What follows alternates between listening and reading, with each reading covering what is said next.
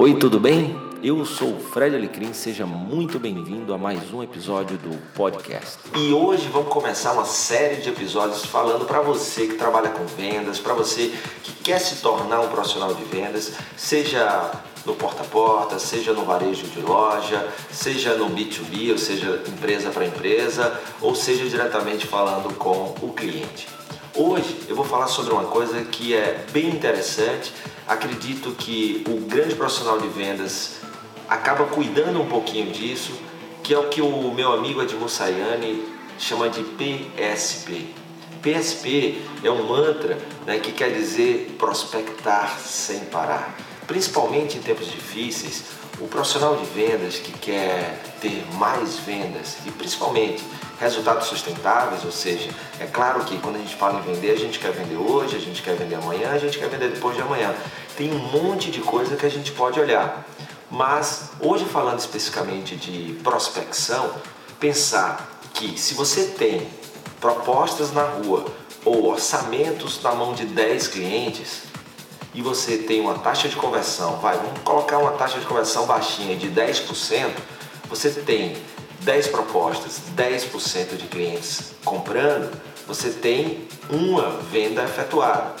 Porém, se você tem 100 propostas e a mesma taxa de conversão de 10%, você tem 10 vendas efetuadas. Isso quer dizer que quanto mais você prospecta, maiores as chances de você melhorar suas vendas.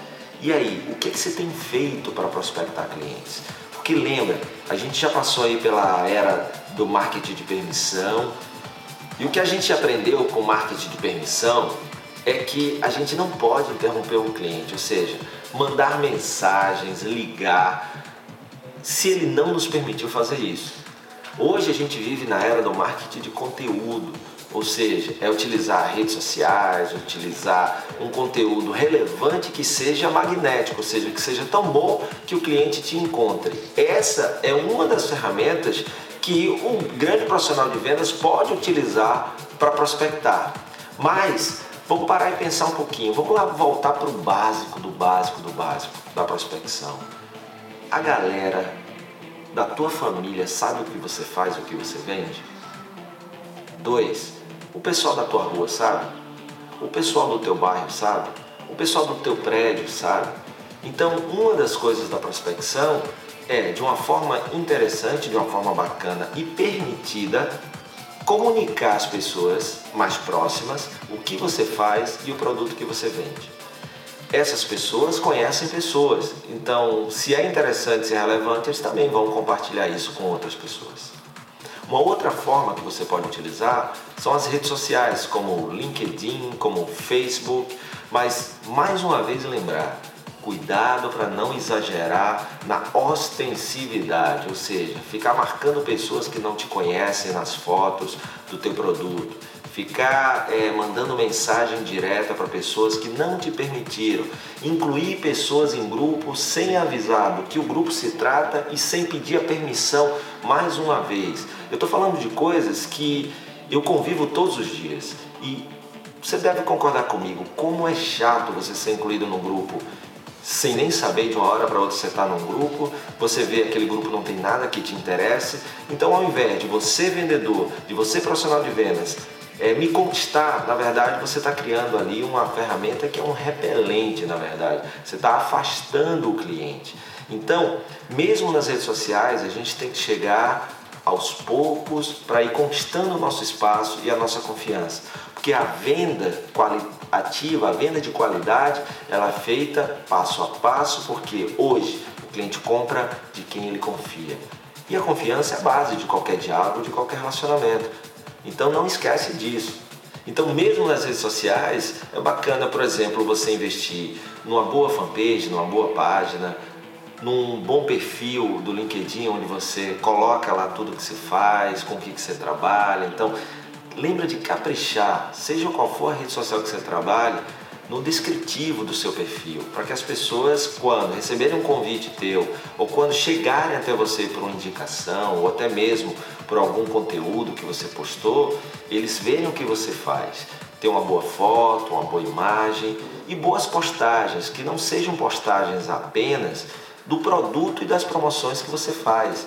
Intercale essas promoções, esses produtos com conteúdo interessante que permeie o produto que você vende. Por exemplo, se você é um corretor de imóveis, você pode colocar lá é, conteúdo que seja bacana, que você mesmo escreveu, ou artigos que você faz curadoria, ou seja, que você tira de alguns sites e coloca os links lá, falando, por exemplo, de que tipo de investimento deve ser feito em tempos difíceis.